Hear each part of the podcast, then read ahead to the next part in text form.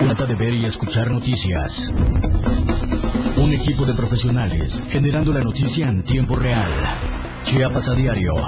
Todas las voces, todos los rostros. Magistrados del Tribunal Electoral de Chiapas actuaron bajo consigna en caso San Cristóbal.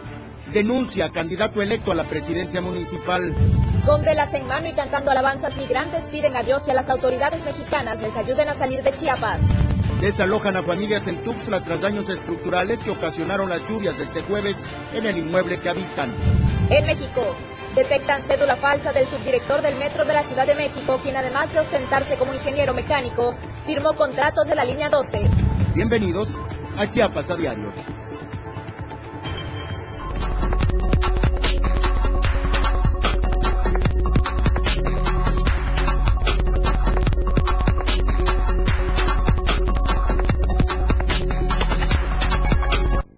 Bienvenidos y muy buenas tardes. Gracias por acompañarnos una vez más. Estamos en Chiapas a diario. Este informativo se transmite totalmente en vivo desde la torre del diario de Chiapas. Recuerde, así tenemos también la página principal diario de chiapas.com a la que le puede agregar diagonal radio para sintonizarnos las 24 horas del día. Mi nombre es Dora García de Alba y como siempre es un gusto compartir este espacio con Eric Ordóñez. Muy buenas tardes.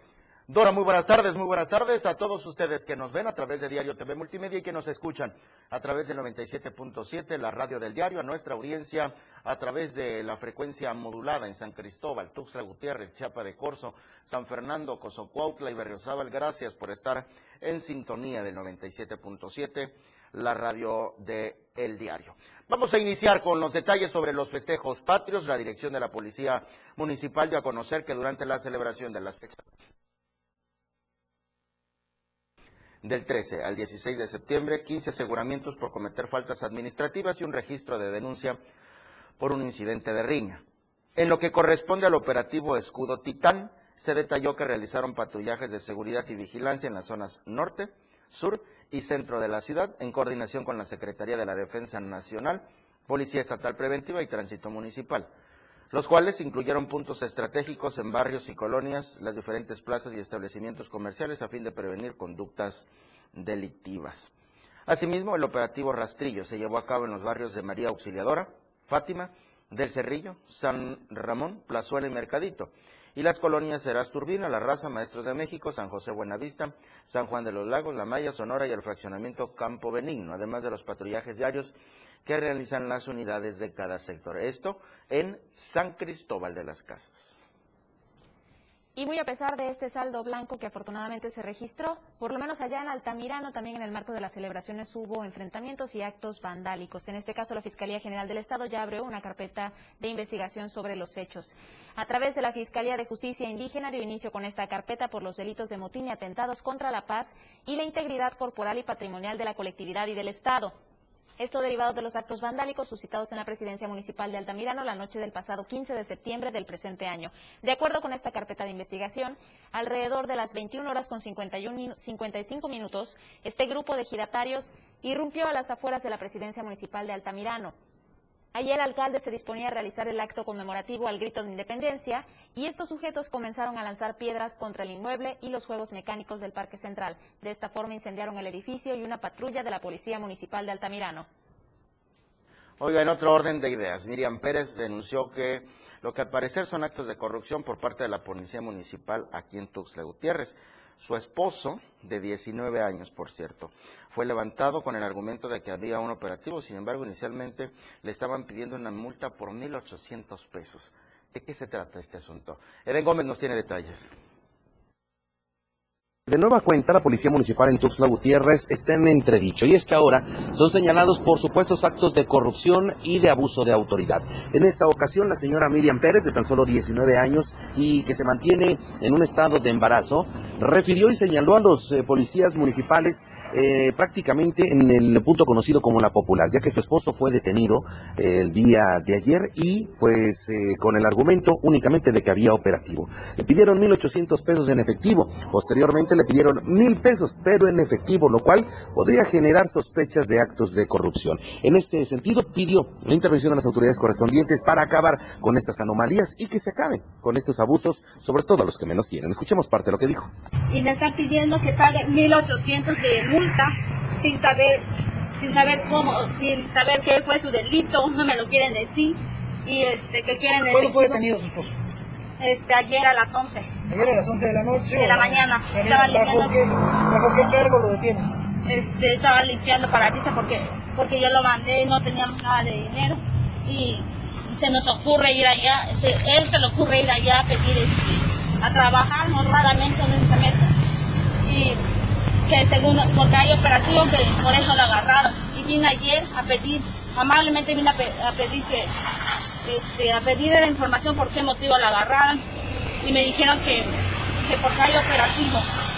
Entonces este me dijeron que la multa es de 1800 en la tarde vine a 1000 1800 fue la que es la multa y este lo mínimo mil pesos En este mismo sentido, hay que recordar, en algunas otras ocasiones se ha denunciado eh, a las eh, instancias encargadas de este punto conocido como la popular, que es a donde llevan a todos los detenidos inicialmente aquí en Tuxtla Gutiérrez. Primero que nada porque no cumple con las instalaciones ni acciones sanitarias correspondientes, porque no tiene instalaciones dignas, ni tampoco que respeten los derechos humanos de quienes puedan ser ingresados. Posteriormente también son varias ya las quejas que se han presentado en cuanto al abuso de autoridad y en este caso también en pues actos que posiblemente podrían generar eh, la corrupción, la cual se pretende acabar, o por lo menos ese es el argumento de las autoridades federales. De esta forma, pues bueno, señalaron a los policías eh, y a los directivos encargados de la popular aquí en Tuxtla Gutiérrez de supuestos actos de corrupción.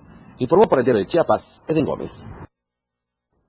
Muchas gracias, Eden. Y bueno, dándole continuación a lo que le mencionamos el día de ayer con respecto a esta resolución del Tribunal Electoral del Estado de Chiapas, allá en San Cristóbal de las Casas, luego de que la Sala Regional de Jalapa, de también el Tribunal Electoral del Poder Judicial de la Federación, devolviera el acta de mayoría que acredita como presidente electo de esta ciudad a Mariano Díaz Ochoa, en conferencia de prensa dio a conocer que pedirá al Senado de la República que los magistrados del Tribunal Electoral de Chiapas sean destituidos. Mariano Díaz aseguró que estos magistrados de Chiapas actuaron por consigna, lo cual quedó demostrado en los argumentos de los magistrados de Jalapa que encontraron elementos de falta constitucionalidad en esta sentencia y por ello devolvieron el triunfo al candidato del Partido Verde Ecologista de México. Asimismo, dio a conocer Mariano Díaz que reiniciará su agenda de trabajo para escuchar y atender las necesidades de los san cristobalenses e iniciar su administración el próximo primero de octubre, aunque todavía falta la resolución de la Sala Superior del Tribunal Electoral del Poder Judicial de la Federación. Agregó también que los integrantes de su planilla lo estarán acompañando en esta actividad. No habrá cambios, por lo que la síndica es quien dará el seguimiento a la solicitud hecha al ayuntamiento desde que se declaró el triunfo electoral para que pueda hacer la entrega y recepción, ya que por ley se debe llevar a cabo este procedimiento. Al ser cuestionado sobre la problemática actual que enfrenta el ayuntamiento con el sindicato, Mariano Díaz Ochoa advirtió a todos los proveedores que están prestando sus servicios que la autoridad que entra a partir del primero de octubre no tiene ninguna obligación de pagar nada fuera de su periodo, ya que tiene entendido que este año tienen un presupuesto de 75 millones de pesos de gasto corriente en San Cristóbal de las Casas para cubrir todos los adeudos.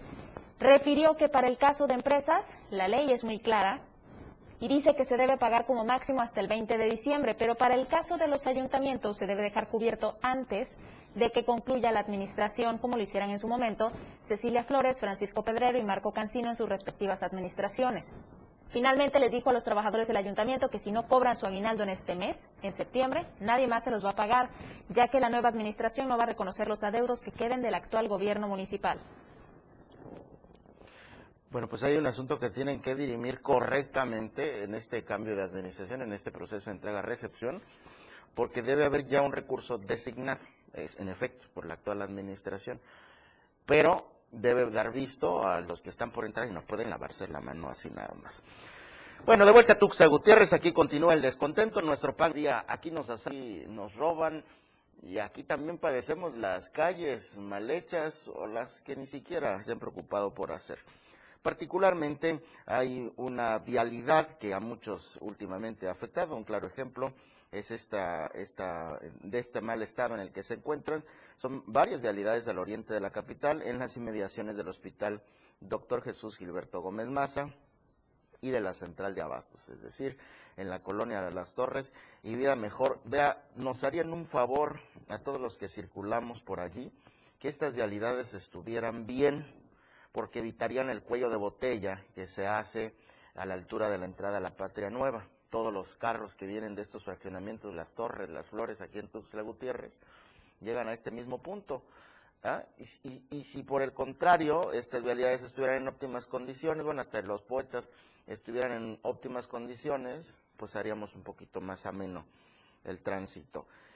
Los vecinos señalaron que aun cuando han pedido el apoyo y la intervención de las autoridades, poco se ha hecho sobre esto, ocasionando importantes afectaciones en la temporada de lluvias y ciclones.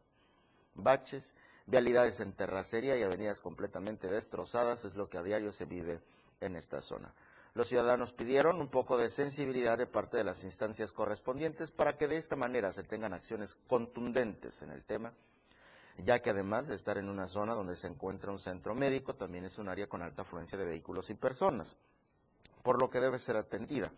Como se puede observar en las fotografías que ahora proyectamos para nuestra audiencia de Diario TV Multimedia, pero usted que nos escucha en el 97.7 puede consultar en cualquier momento. La mayoría de las calles se encuentran en mal estado, lo que afecta a peatones y automovilistas que han quedado varados cuando caen en estos baches de grandes dimensiones. Finalmente nos dijeron que otro de los problemas es la inseguridad que impera en la zona. Sí, es que ahí no sirve ni la iluminación y tampoco hay calles buenas. Estando en una zona ya de mucha afluencia, tanto como eh, em, comercial como hospitalaria. Está el Gómez Maza, está el ISTE, hay unas clínicas particulares, está la clínica municipal. Bueno, aquí una emergencia, quién sabe, ¿eh? Así que estas vialidades es de las colonias Las Torres y Vida Mejor, cerca de la central de Abasto, también es un cochinero por ahí, la que sube a los poetas. Bueno, chamba para el próximo presidente, ah, perdón, es el mismo, el presidente municipal. Bueno, vamos a cambiar de tema y es que septiembre arrancó con muchos casos de COVID, pero especialmente en menores de edad. Estamos hablando de 90 niñas y adolescentes los que han sido diagnosticados con el SARS-CoV-2. Vamos a conocer los detalles con Ainer González. Durante las dos primeras semanas de septiembre del 2021, más de 90 niños, niñas y adolescentes han sido diagnosticados con el virus del SARS-CoV-2 en Chiapas. Alrededor de 92 casos de COVID-19 confirmados son los que se han presentado en niños, niñas y adolescentes de 0 a 19 años de edad en tan solo 14 días del mes de septiembre. En Chiapas, de acuerdo a datos de la Secretaría de Salud Federal, se tiene registro durante los primeros 14 días de septiembre de 1.324 casos de COVID entre sospechosos y confirmados. Por su parte, el reporte de la Secretaría Secretaría de Salud en Chiapas arroja 1.105 casos confirmados en menores de 19 años de edad durante los primeros 14 días de este mes, así como de 33 defunciones. De los casos que expone la Secretaría de Salud Estatal, que son 219 menos de los que reporta la Federación, 92 corresponden a menores de edad, esto de acuerdo al reporte diario que emite la Dependencia de Salud en el Estado. Ante esta situación, cientos de padres y madres de familia han interpuesto amparos judiciales para que sus hijos e hijas sean beneficiados con la vacuna anti-COVID-19 por el aumento de contagios entre la población de 0 a 17 años de edad. Para Diario de Chiapas, Ainer González. Vamos a hacer una pausa, pero antes de ello quiero invitarle a que participe en la encuesta de la semana del diario de Chiapas. ¿Crees que la visita de zapatistas a Europa traerá beneficios a los grupos étnicos? Sí, no o sencillamente puede ser que no le interese. Así que esas son las tres opciones de respuesta. ¿Crees que la visita de zapatistas a Europa traerá beneficios a los grupos étnicos? Sí, no, no me interesa. Esta encuesta está vigente a lo largo de toda la semana en el Twitter del Diario de Chiapas. Usted que nos ve a través de Diario TV Multimedia o que nos escucha a través de 97.7, la radio del diario, puede participar. Dos de la tarde con 15 minutos, una pausa. La primera, volvemos con más. Chiapas a diario. Todas las voces, todos los rostros. Las dos, con 15 minutos. Fundación Toledo es una organización enfocada en la educación.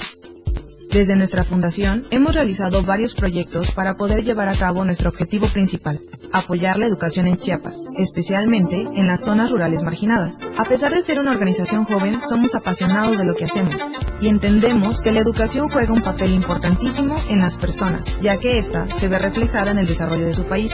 Para conocer más de nosotros, visita nuestras redes sociales en Facebook e Instagram como Fundación Toledo y nuestra página web en www.fundaciontoledo.org.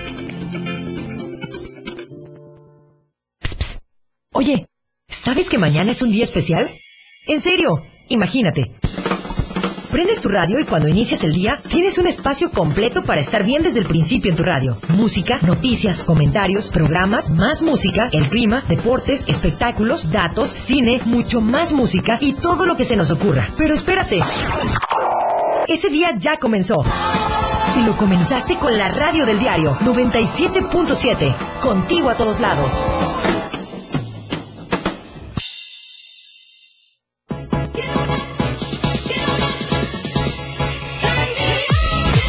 Amigos? Soy Claudio Gómez, DJ Baker, y estás escuchando el 97.7 FM.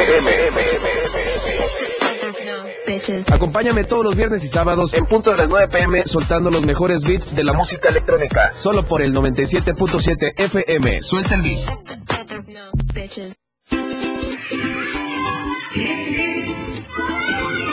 Porque la radio también es una cajita mágica. Una cajita donde salen cuentos, canciones para todos los corazones. Para niñas y niños de 0 a 100 años. Un rinconcito dominical para los mejores tímpanos. Los tuyos. La cajita mágica. Con Geracio Contreras y compañía. Todos los domingos a las 11 de la mañana por el 97.7 FM, la radio del diario. La cajita mágica.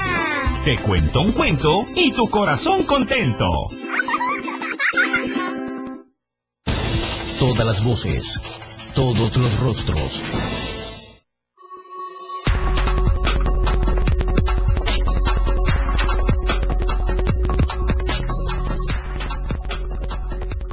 Amar nuestra nación es celebrar su historia. Conmemoramos 211 años de libertad. Con responsabilidad, esperanza, pasión y entrega. Amamos a Chiapas. Amamos a México. Bueno, continuamos, estamos en Chiapas a diario. Gracias por seguir con nosotros. Ya sé que nos esté sintonizando a través de las redes sociales o por la 97.7, la radio del diario. Y tocando el tema también de los contagios por COVID-19, afortunadamente tenemos la siguiente información y es que se está recuperando el arzobispo de la capital chiapaneca, Fabio Martínez Castilla. Conozcamos las, los detalles, toda la información con nuestro compañero Marco Alvarado. Fabio Martínez Castilla, arzobispo de Tuxtla Gutiérrez, confirmó que está recuperándose de las secuelas que le dejó el virus SARS-CoV-2, proceso que llevará desde casa porque necesita terapias que lo ayuden a recuperar la capacidad respiratoria. Fue el pasado 29 de julio cuando la arquidiócesis de la capital confirmó que el arzobispo se había contagiado y tenía los síntomas del COVID, pese a que ya contaba con el esquema completo de vacunación. Contagio confirmado días después de haber festejado su cumpleaños número 72. Recientemente el arzobispo informó que está confiado en que las terapias que recibirá lo ayudarán a fortalecer lo que se ha deteriorado y animó a que otros enfermos no dejen de esforzarse por seguir las recomendaciones médicas. También agradeció las muestras de cariño que ha recibido por parte de la comunidad en Chiapas. Compartió que la experiencia con esta enfermedad le está sirviendo también como un momento de encuentro, recuperándose y también con agradecer a cada una de las personas por el cariño y la cercanía que le han externado y la preocupación y la oración que lo acompañan. Exhortó a que la gente no tenga miedo, pero que por ningún motivo dejen de cuidarse, ya que la única manera efectiva es estar vacunado, como en su caso, que al tener las dos dosis le está permitiendo recuperarse de esta enfermedad. Para Diario de Chiapas, Marco Antonio Alvarado. Bien, en otro orden de ideas quiero compartirle que en Aldama se solicita el apoyo para localizar a una persona que fue arrastrada por el río. Son habitantes de este municipio quienes nuevamente denunciaron agresiones con armas de fuego de diferentes calibres por parte del corte paramilitar del sector Santa Marta que provocó que el conductor de un vehículo fuera arrastrado por las corrientes del río sin que hasta el momento sepan de su paradero.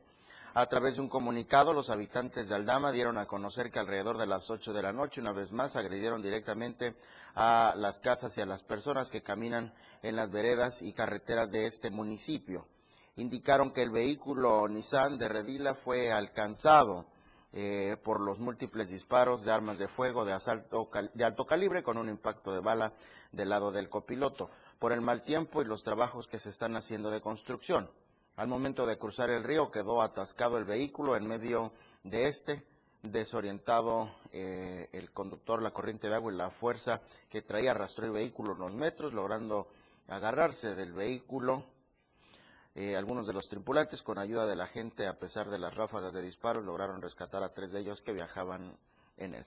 Ante esta situación, familiares del conductor pidieron apoyo para su búsqueda, ya que en la madrugada fue imposible buscarlo en las orillas del río, porque los grupos armados del sector Santa Marta están posicionados desde Tocoy, Volcán, Toctic y Telemax y se encuentran haciendo disparos dirigidos a todo lo que se mueva. Y bueno, no solamente las lluvias nos van a continuar afectando a muchos de nosotros, sino también los sismos. Por esta razón se va a llevar a cabo el próximo domingo un simulacro a nivel nacional este año. Sobre esto, se lanzó ya la convocatoria para el segundo simulacro nacional 2021, el cual se tiene previsto para el próximo domingo a las 11 de la mañana con 30 minutos. De acuerdo con el Centro Nacional de Prevención de Desastres, el CENAPRED, tendrá una hipótesis de sismo de magnitud de 7.2 grados, con localización en el centro de México a 35 kilómetros al este de Acatlán de Osorio, Puebla. Para Chiapas, este tipo de acciones preventivas son fundamentales, ya que destaca por el número de sismos que se tienen a diario. Actualmente se encuentra Chiapas en el tercer lugar a nivel nacional, con 2.612 2.614 sismos, es decir, el 13.78% de los que se registran en el país. En lo que va del año ya se han presentado 18.000 sismos a nivel nacional, por lo que este tipo de acciones abonan en gran manera al tema preventivo. Próximo domingo a las once y media de la, de la mañana se va a realizar este simulacro nacional. Participe, participe en estos ejercicios de protección civil, es importante. Oiga, los fraccionamientos y colonias construidos aparentemente de forma regular, podemos entrecomillarlo, en la zona norte y sur de la capital, están susceptibles a deslizamientos y derrumbes, ya que el tipo de suelo, aseguran, no es el indicado. Ainer González nos tiene detalles sobre esto. Los fraccionamientos y colonias construidos de forma irregular en la zona norte y sur de la capital chiapaneca están susceptibles a deslizamientos y derrumbes, ya que el tipo de suelo no es adecuado para asentamientos urbanos, así lo alertan especialistas.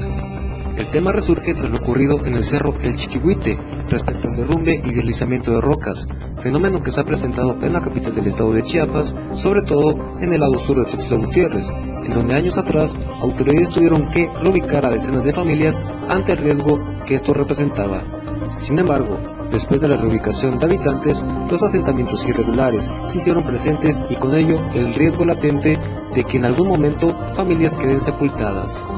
Las colonias 6 de junio, la cueva del jaguar, Colonia 31 de Mayo, El Soque y otras más de un aproximado de 80 son colonias en riesgo, la mayoría de ellas irregulares y no municipalizadas, pero que se encuentran en zonas inestables y que en cada temporada de lluvias ponen a las y a los habitantes en riesgo máximo.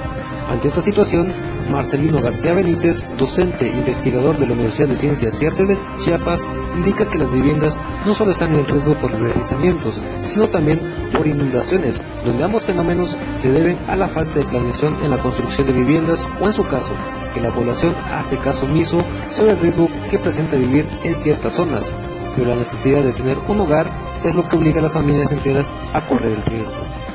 Para Diario de Chiapas, Ainer González.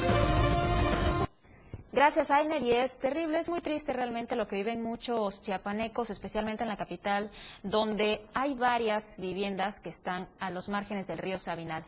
Y si bien se ven afectados por las fuertes lluvias, regularmente por las inundaciones, en este caso se trata de una vivienda que tuvo que ser desalojada. Así tomaron estas medidas las autoridades por el riesgo que corrían todas las personas que habitaban los departamentos de este inmueble. Estas lluvias fuertes, las del miércoles por la noche, causaron daños estructurales y estos hechos ocurrieron en la calle central y primera poniente de la colonia Terán en Tuxtla Gutiérrez. Debido a las intensas lluvias, colapsó una barda y como resultado causó también daño a esta vivienda que está ubicada, como le mencioné, justo en los márgenes del río Sabinal. Afortunadamente no hay lesionados, pero las personas tuvieron que, que deshabitar este inmueble. Y mucho cuidado porque esto ha sido generado por las lluvias las mismas que continuarán. La Comisión Nacional del Agua dio a conocer que se prevén precipitaciones en varias entidades del país, entre ellas Chiapas, por lo que se deben tomar en consideración las medidas correspondientes para reducir los riesgos. En este sentido, dieron a conocer que debido a la onda tropical número 31 sobre la costa oriental de Quintana Roo, se pronostican lluvias intensas de 75 a 150 milímetros en Chiapas, de las que inundan muy fuertes en Campeche y chubascos en Quintana Roo y Yucatán. Es importante mencionar que podrían estar acompañadas de descargas eléctricas y se prevén condiciones para la caída de granizo en Aguascalientes, Chiapas, Estado de México, Guanajuato, Guerrero, Hidalgo, Jalisco, Michoacán, Nuevo León, Querétaro, San Luis Potosí, Tamaulipas y Zacatecas. Debido a la fuerte lluvia podrían darse deslaves, incremento en los niveles de ríos y arroyos, así como desbordamientos e inundaciones en zonas bajas, por lo que se exhortó a la población a atender los servicios del Servicio Meteorológico Nacional de la Conagua y seguir las indicaciones de las autoridades estatales, municipales y de protección civil. Y bueno, todo lo que vivimos actualmente no son hechos aislados, sino que son consecuencia también del cambio climático, tanto las inundaciones, los periodos largos de estiaje que hemos padecido a lo largo del año. Y relacionado a este tema, el secretario general de las Naciones Unidas, Antonio Guterres, pidió ayer reducciones inmediatas rápidas y a gran escala de las emisiones de gases con efecto invernadero para frenar el calentamiento global y evitar un desastre climático.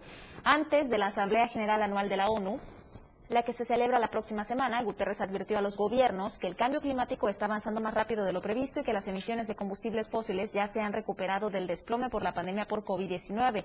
En su reporte, United in Science 21, seis agencias de la ONU y organizaciones científicas se basaron en investigaciones ya existentes para afirmar que hay una relación directa entre las emisiones provocadas por el hombre, el récord de temperaturas y los desastres que tienen un impacto tangible en las personas y sociedades. Muy importante que los gobiernos comiencen también a actuar, a tomar medidas y justamente está relacionado con esta videollamada que tendrá próximamente el presidente de la República con su homólogo Joe Biden. Debido a los efectos de larga duración de muchas de las emisiones ya liberadas en la atmósfera, los futuros impactos ya son inevitables, es lo que agregaron. Así que por lo menos a nosotros nos queda poner un granito de arena, pero lamentablemente ya es inevitable el cambio climático. Vamos a hacer una segunda pausa, pero antes quiero recordarle e invitarle a que participe en la encuesta del Diario de Chiapas, la encuesta semanal del Diario de Chiapas, que es que la visita de zapatistas a Europa traerá beneficios a los grupos étnicos, sí, no, o no me interesa. Visibilización, tal vez, puede ser, pero usted puede analizarlo y opinar vía Twitter. Vamos a darle a conocer los resultados el próximo eh, el día de hoy a las 7 a las 7 de la noche en Chiapas al cierre. Que esperamos participar. 2 de la tarde con 30 minutos, la pausa de la media, volvemos con más. Más noticias en Chiapas a diario. 97.7 La radio del diario. Más música en tu radio lanzando nuestra señal desde la torre digital del diario de Chiapas. Libramiento Surponiente 1999. 97.7. Desde Tuxtla Gutiérrez, Chiapas, México. XHGTC, la radio del diario. Contacto directo 961-612-2860. Cabina 961-612-2860. Escúchanos también en línea. www.diariodechiapas.com Diagonal Radio. 97.7, la radio del diario. Más música en tu radio. Las 2, con 31 minutos. Hola, corazón santo. ¡Ella! Sí, está bien, mira. Hola, corazón santo, te saluda Diego Morales, el patrón, y queremos agradecer a todos nuestros fans. ¡Ay, ay, ya! ¡Ay, ya! Ponte serio, vamos a grabar. Ok, vamos, en tres, en dos. Esto se jodió, la vecina no sé qué le dio, el vecino no sé qué perdió, a la gente no sé qué le dio, pero... ¡Ah! Hola, corazón santo, te saluda Diego Morales, el patrón. Y la maja. Ajá. Y queremos agradecer a todos nuestros fans por escucharnos de lunes a viernes. Después de todo, a las 6 de la tarde. Sí, sí, sí, entrevistas, temas de interés. Un chisme y por supuesto con la mejor música. Ajá, pero solo aquí en la radio del diario 97.7. No te lo pierdas. Cosita santa. Bye bye. Hola, yo soy Betty Pemo. Y yo, tu amigo el Turi. Y juntos te invitamos a turistear. Pues por un lado me da gusto que crean todo lo que les dicen. Desde el calor de la costa. Vamos a recorrer los mejores destinos que Chiapas tiene para ti. En Turisteando Diario. ¿Dónde es que estamos, pues? Pues ya llegamos. ¿A dónde llegamos? Pues a turistear será un fin de semana súper padrísimo para turistear solo por la radio del diario 97.7 FM. El que se quedó, se quedó. Eh, a lo mejor nomás se acepta Hugo, porque sábados y domingos. Por la radio del diario 97.7 FM.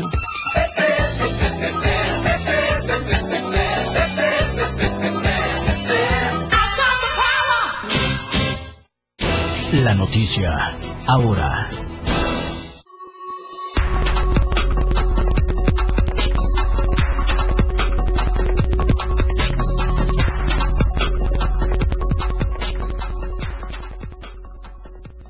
Qué bueno que continúa con nosotros en esta emisión de Chiapas a diario. Son las 2 de la tarde con 33 minutos. Usted nos escucha a través del 97.7, la radio del diario en Tuxtla Gutiérrez, transmitiendo completamente en vivo y hasta San Cristóbal de las Casas, Berriozábal, Locosocuautla, San Fernando, eh, hasta donde llega nuestra señal.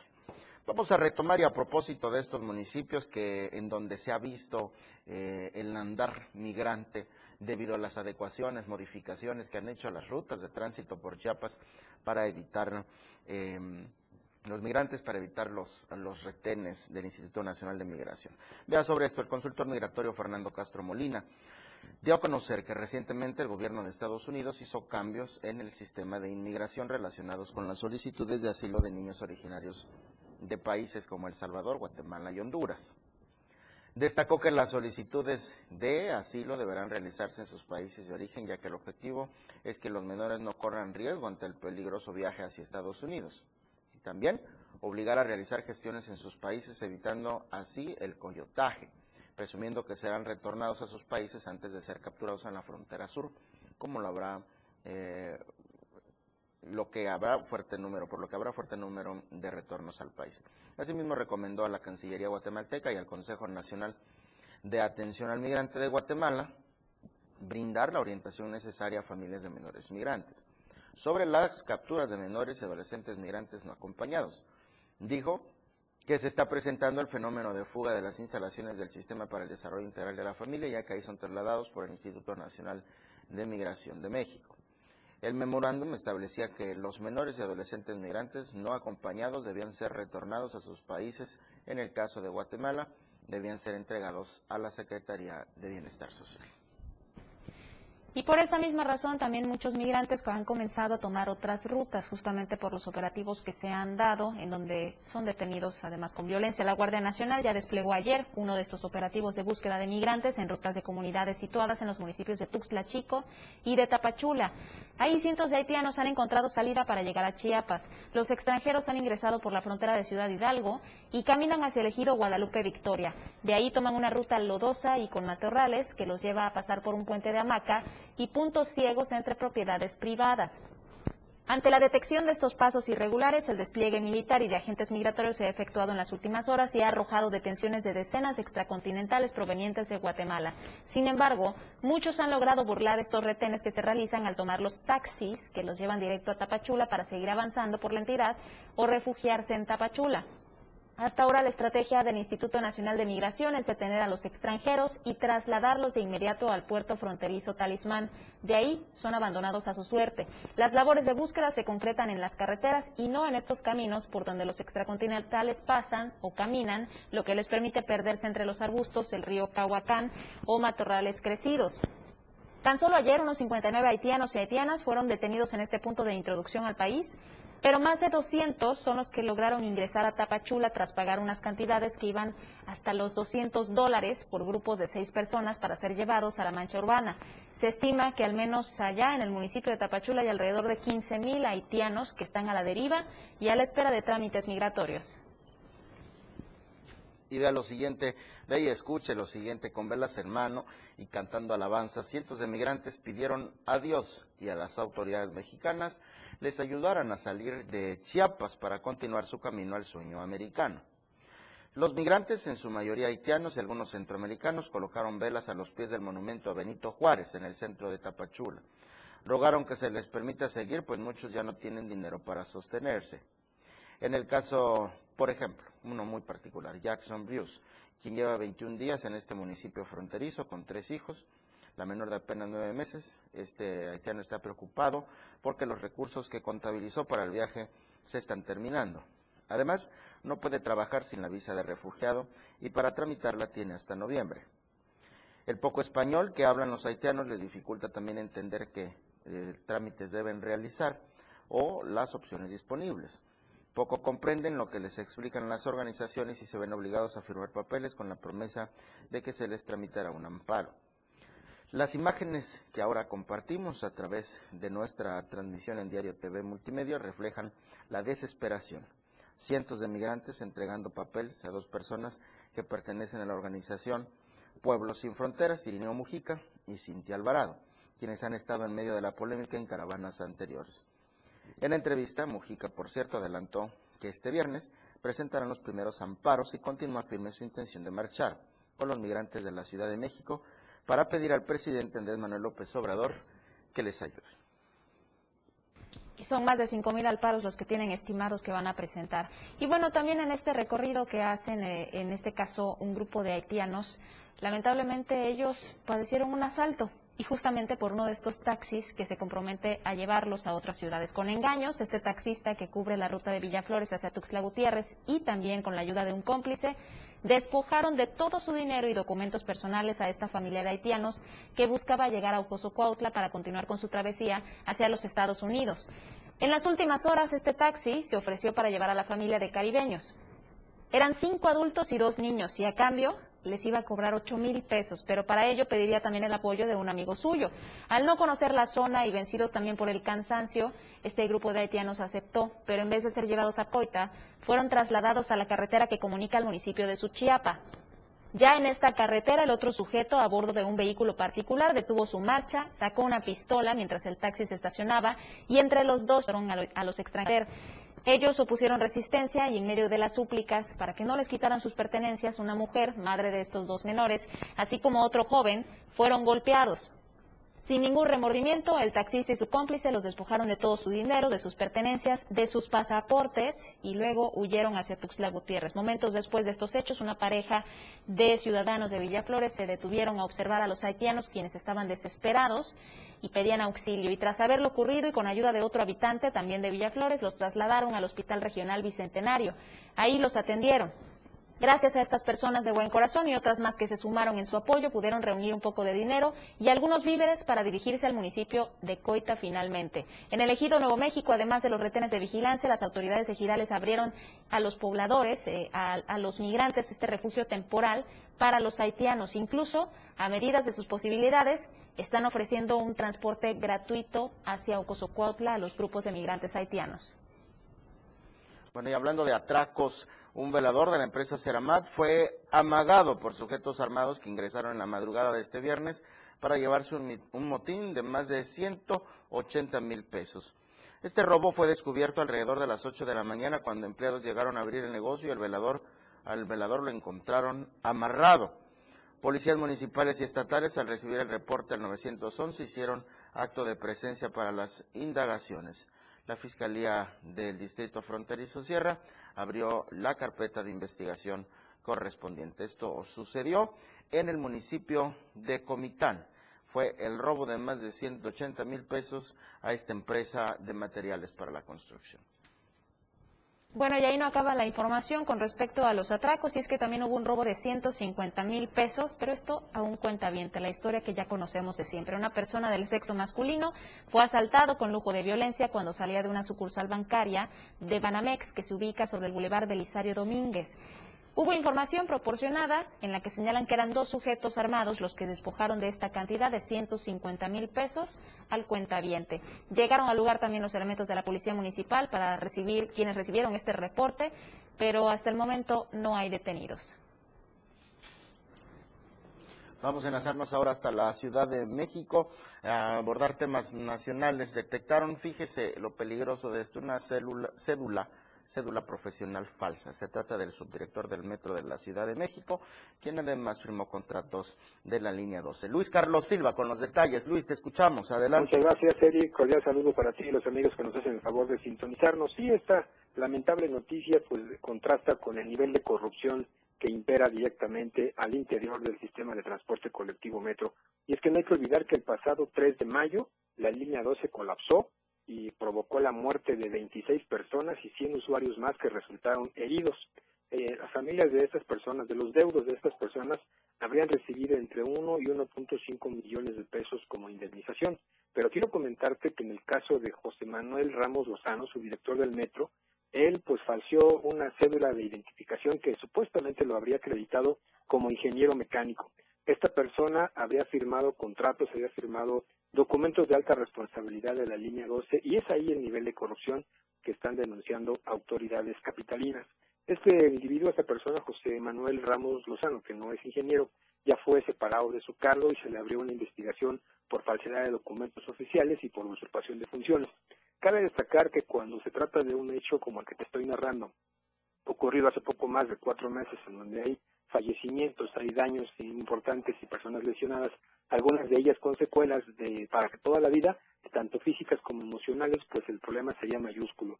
Y a pesar de que el jefe el, del Ejecutivo, Andrés Manuel López Obrador, y la jefa de gobierno, Claudia Sheinbaum, advierten que se habrá de investigar cualquier anomalía e irregularidad, familiares de las personas que han fallecido pues están pues, muy molestos respecto a esta situación sale a la luz que el subdirector del metro, quizás el uno de los hombres más importantes después de la dirección del metropolitano, pues resulta que era un chambón, si me permite la expresión, no tenía título profesional, firmó documentos comprometedores y ahí está el resultado. La investigación está abierta con una carpeta de investigación realizada precisamente por la Fiscalía para deslindar responsabilidades y saber cuál es la pena o cuál es la sanción a la cual se, se puede hacer acreedor José Manuel Ramos Lozano, quien fingió ser ingeniero mecánico y trabajó en el sistema de transporte colectivo metro.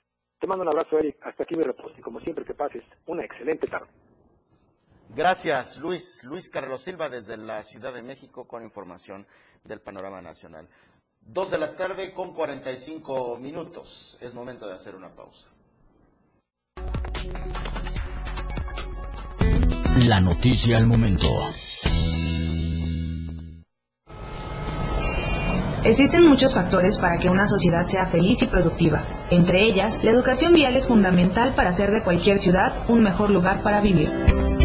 Las señales de tránsito y vialidad son de suma importancia a la hora de transitar dentro y fuera de una ciudad. A continuación, te decimos cómo se clasifican y cómo puedes identificarlas. Se clasifican en verticales, horizontales, letras y símbolos, marcas sin obstáculos, marcas con obstáculos y bahías e islas. Las verticales pueden ser preventivas, identificadas con el fondo amarillo y el símbolo en color negro. Restrictivas, las cuales serán rectangulares de fondo blanco y el símbolo en color rojo, exceptuando la de alto, la cual será octagonal. Informativas, identificadas con el fondo azul y el símbolo en color blanco, de protección y obras identificadas con fondo anaranjado y el símbolo en color negro y semáforos.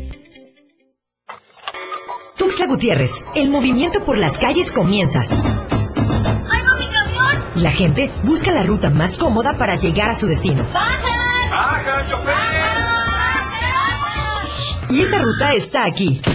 La radio del diario. Tenemos todo lo que quieres escuchar. Noticias, amplio contenido en programas. Todo lo que quieres escuchar. 97.7. La radio del diario. Contigo a todos lados. La música puede definirse a muy grandes rasgos como una sonoridad organizada, coherente, significativa. Se caracteriza por el empleo de los sonidos y de los instrumentos para producirlos, con el objetivo de producir una secuencia estéticamente apreciable y significativa. Podríamos decirte más sobre la música, pero preferimos que mejor la escuches. La radio del diario 97.7, contigo a todos lados.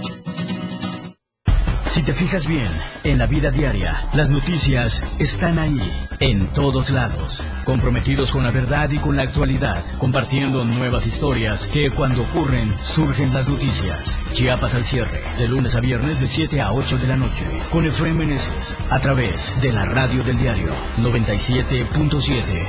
Lo que ahora es noticia, después ya es historia.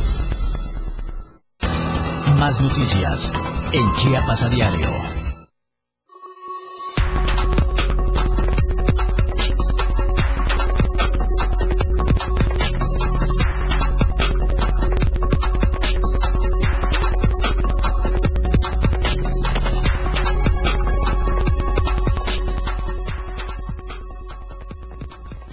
De vuelta, continuamos con la información de Chiapas a diario y en estos momentos le presentamos el caso. Es un accidente que ocurrió en un espacio de trabajo, pero allá en Toluca, donde lamentablemente cuatro personas perdieron la vida por esto. Cuatro trabajadores de la central de abasto de Toluca fueron hallados esta mañana sin vida al interior de una cámara de refrigeración en la que presuntamente quedaron atrapados desde la tarde de ayer.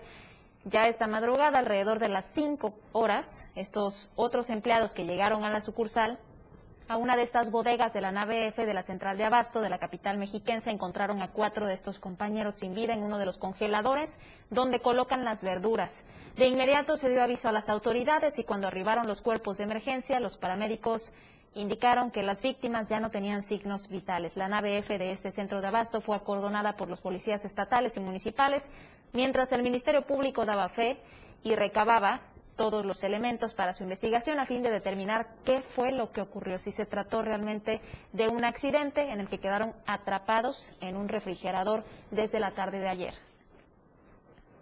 En otro orden de ideas, pero en el mismo contexto nacional, la Embajada de México en Italia informó hoy, transmitido su protesta a las autoridades italianas por la venta en una subasta organizada en Roma de piezas pertenecientes al patrimonio mexicano y subrayó que tienen que ser robadas o falsificaciones. La embajada se pronunció así después de que el Instituto Nacional de Antropología e Historia en México emitiera un dictamen en relación a una subasta administrada por el sitio de ventas Casa Bertolami Fine Arts en Roma, de varias piezas arqueológicas, entre ellas 17 que pertenecen al patrimonio de México.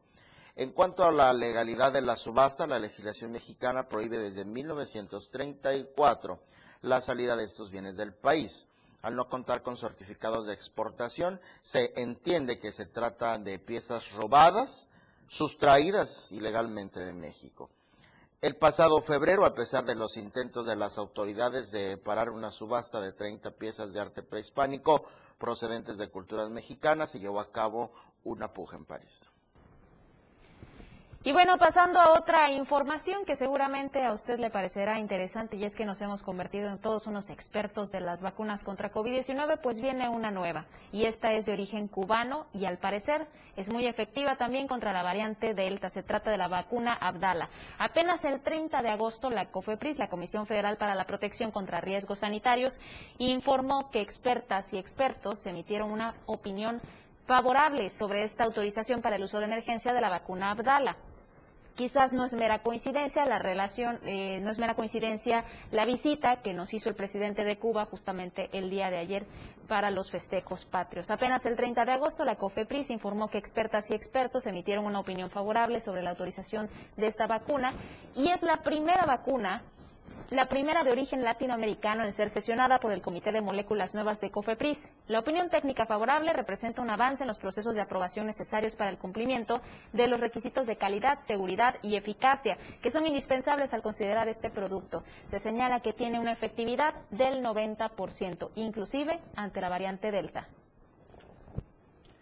Oiga, ya están los datos del panorama COVID, la actualización de esta de este día que hace la Secretaría de Salud del Estado.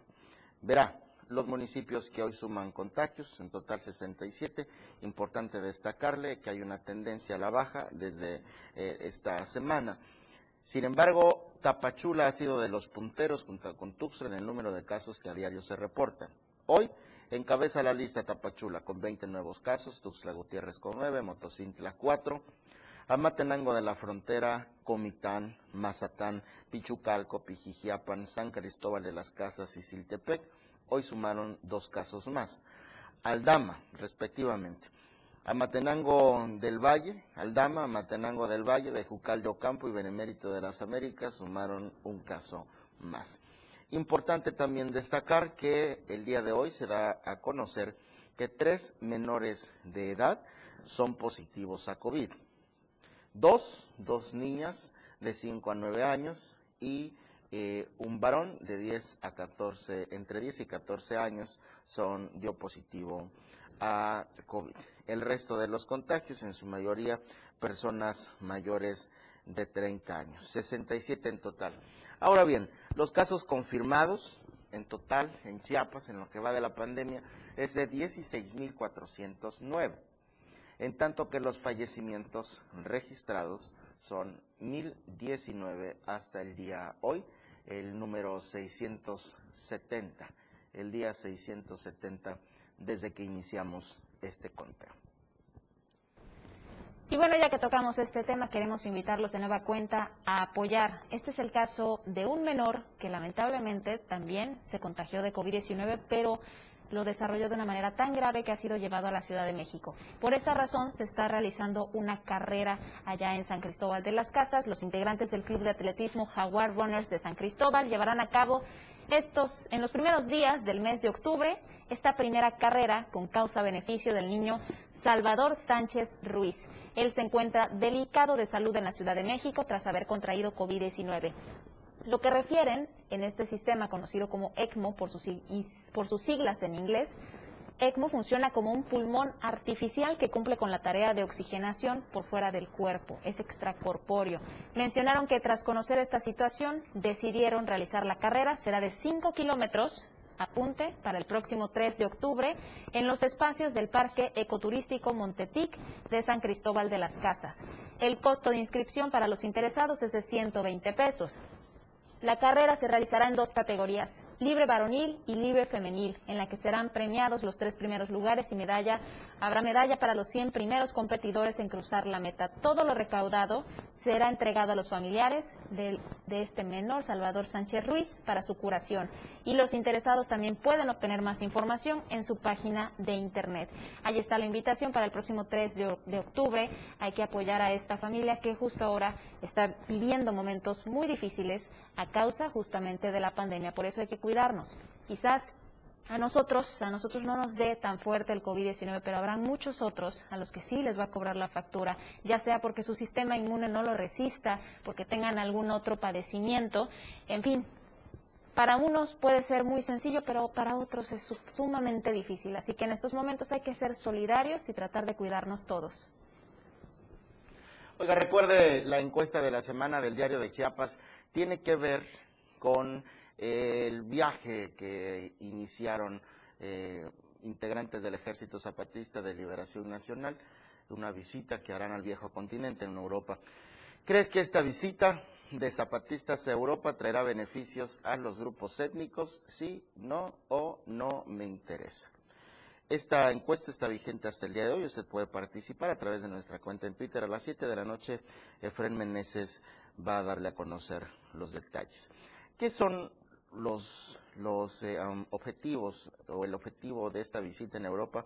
Anteriormente se ha dicho que buscan, eh, el continente europeo busca eh, que escuchar y aprender las historias, geografías, calendarios y modos del EZLN. Así que esta es una de las razones por la cual esta delegación partió al viejo continente. Se sumó un contingente más recientemente a inicios de esta semana y por ello el motivo de esta encuesta semanal. Gracias por el favor de su amable audiencia a lo largo de esta semana en Chiapas a Diario. El lunes tenemos una cita a las dos horas. Efectivamente, Eric, gracias por habernos acompañado, pero iniciaremos otra semana el próximo lunes en punto de las 2 de la tarde en Chiapas a Diario, como siempre. Pasen un excelente fin de semana.